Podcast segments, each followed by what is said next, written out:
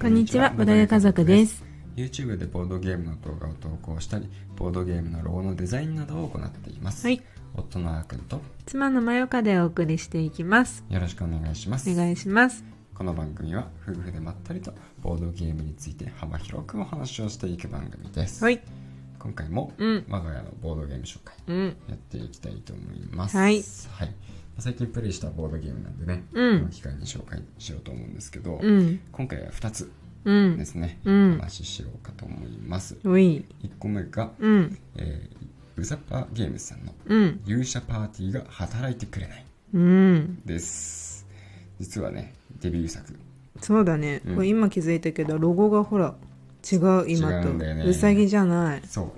変わそうなんだよこれだったんだ、う最さ初ぎでは。はあるけど、あ、う、うさぱのうがねう。ん、そうそうそうそう。かわいいそうそうそうそう。へえ。そうだったんだ。今、今知った。そうなんだよね。 2020年11月ゲームマーで新作まあクラファンだったよねクでラフもこれァンだった、クラファもねンだった。クラファンでデビュー作だったよね。そうそうそうそうそううん正体隠匿かけるチームビルディングゲーム。う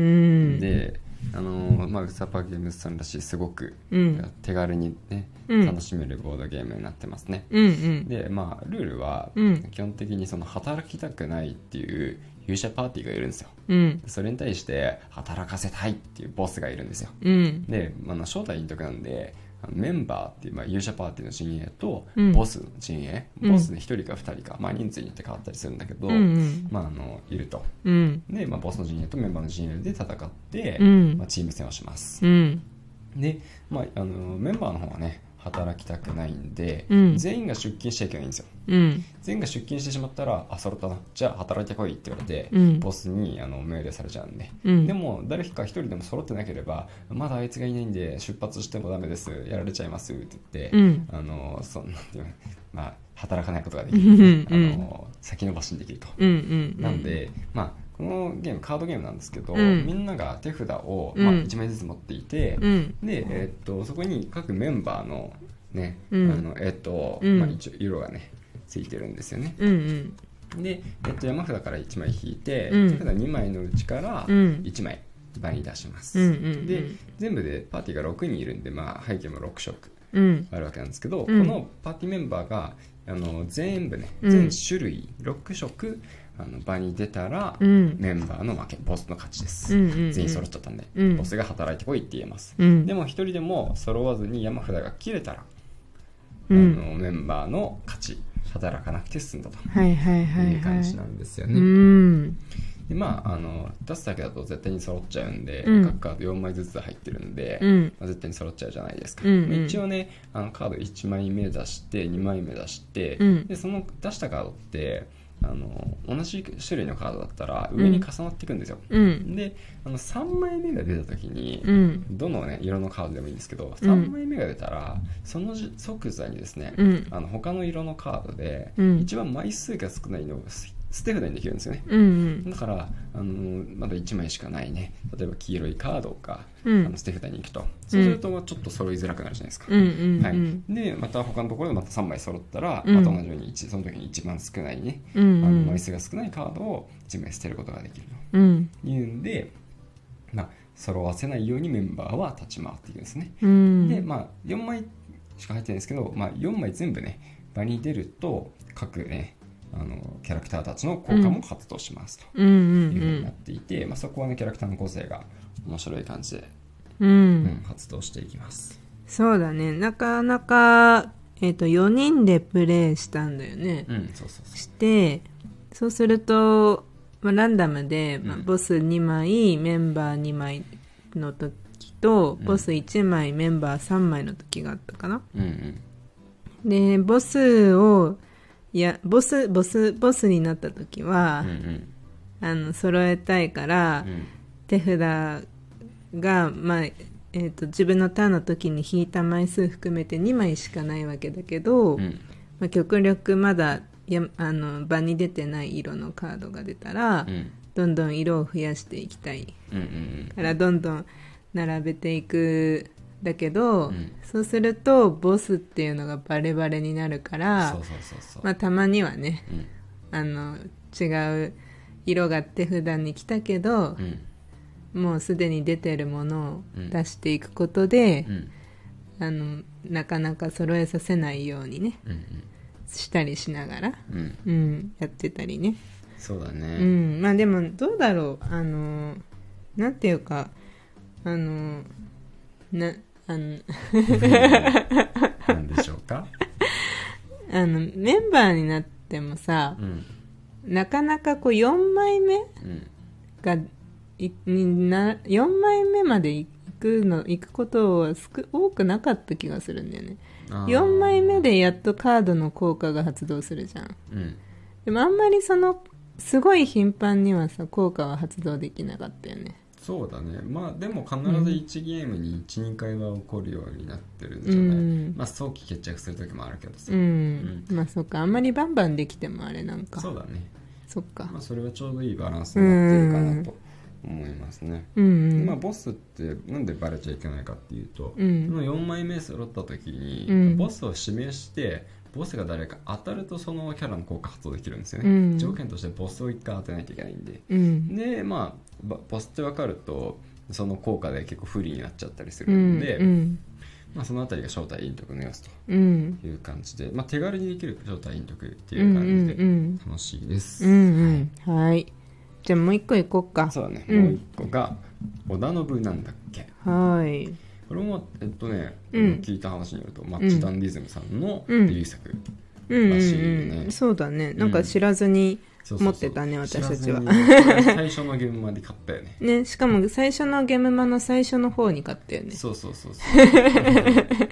なんかあーくんが思思わず買ってたよねなんか多分なんでそのだっけ話聞いて面白そうだったでね初めて買ったボードゲームこれなんじゃない、うんもしかしたらねそうだよね、うんそうかもしれないうんレベルのやつパーティーゲームだよねパーティーゲームだね、うんワードゲーム的な感じかな、うんうんうんあの織田信さんが一人いて、うん残りが家臣なんですよね、うんうんで織田信がちょっとど忘れしちゃったんですようんあのミルクボーイみたいな感じで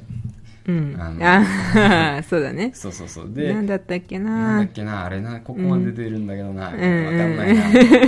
ななんかで家臣が家臣になんか、何のことか言えんや無茶ぶりしてくるんですね、うんで家臣もちょっとねまあさすがにノーヒントじゃう無ん理ですってういうのんで、うんまあ、ちょっとね、あの恐れながらって言って、あのちょっと質問をしていくことができるんですうんうね。でん家臣が恐れながら「それの色は何色でしょうか?」とか聞いていって、うんうんうんで女の人はまあ嘘ついちゃいけないんで、うんであの女の人が、まあ、あの多分それは白だったと思うみたういなん感じで質問に答えていくゲームなんですうんけうんどもともとあのまあジャンルがお題カードみたいなのでジャンルカードがあって、うんその中で一つ織田信がこれを忘れていることにするっていうのを決めてるんですよ。うんうんで決めていて、まあ、それに関して、まあ、家臣が質問してあの上げていくんですけど、うんうんで大事なのがもう一つね逆鱗っていうのがうん設定されてるんですよね、うん逆鱗あの触れちゃいけな NG ワードいところそうそうそうそうそう、で織田信側がその答えと一緒に逆鱗っていうのも設定していて、うん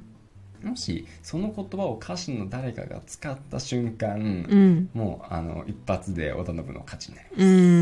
んまあ、織田信対家臣たちっていうまあまあそうだねううんんうん難しいけどねなんか設定する方も意外とそうだねちょっと考えるよね、うんなんかそうなんでね結局その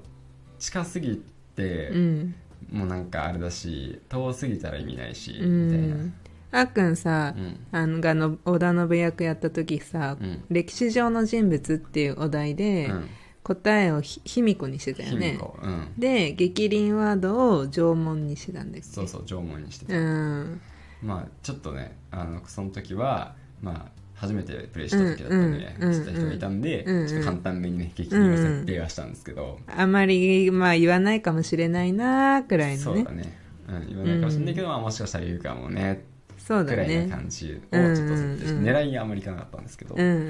んそう織田信側はだからなんかうまくね激鱗を設定することで、うんうんなんか激鱗の質問が来るようにそうそうそうそうそれも意外と難しいよね誘うっていうことができるんですよ攻められるんですよ守りだけじゃなくて織確かに田信側もそこが面白いところだよねうん、あれだったもんね楽器うんをがお題だった時うに、んあの一緒にやった方がねうんフルートが答えででハーモニカだったあ、間違えた。ハーモニカが答えで、うんオーケストラが激鱗だったよね。そうそうそうそうだからヒントの中で、うんまあオーケストラってでも今思えば外国語かもしれないけど、うんまあ、オーケストラで使う楽器ですかとかうん、とかまあ答え自体にオーケストラです、まあ楽器っていうあれだからとか、うんないのかそうオーケストラで使いますかとか、うんうんっていうヒントを想定したんかな、うんまあそうだね、うんまあ、そしたら、うんそのそういうその質問をしちゃったらう、んもう一発ではうん家臣は負けるっていうねそうそうそうだから面白いよねそれがまそたうそうそうでうんもしね、激励とかに触れなかったとしても、うんでもゲージがね 10, 10までうんメモリーゲージがあって、うんで質問をしていったり答えを間違えていくことにゲージが1個ずつ上がっていくんですよ、うでんゲージが10まで到達しちゃったら、うんあの元信がもうカンカンに怒っちゃって、うんもう家臣たちに八つ当たりしてそう家臣はもうあんな進めなくやられるんですようね、ん、完全に八つ当たりだよね完全に八つ当た りそうなんですよ自分が思い出せないのにねそうあとカタカナ語使ったりなんかしたものに時には、うんもうねいやわしのわからぬ言葉を使うでないってうね、一ん気に5ポイントぐらいね上がっちゃうん でプライド高いからねそうそうそうでも、うん面白いこと言ったらね、うんなんかね俺の機嫌ちょっと良くしてマイナス1になったりす る見たことないけどあそうなんだそうそうそういうルールも入ってるんだ一応、うんそうそうそうへえまあでも面白いよね、そう面白い本んで当にうん、パーティーゲームはやっぱりねそうそうそうそう、うん俺は織田信可愛いしねそう絵も可愛いよねうんうんまあ黄色い箱だからちょっとシェマルに狙われつつあるからね狙われてますね今後も気をつけて気をつけてね保管していきましょうはいはいそういうまとめでいいのか。はい、というわけで、はい今日はですね、渡辺なんだっけと勇者パーティーが働いてくれないのお話でした。はい最後まで聞いていただいて、どうもありがとうございました。 ありがとうございましたそれではまたお会いしましょう。バイバイ。バイバイ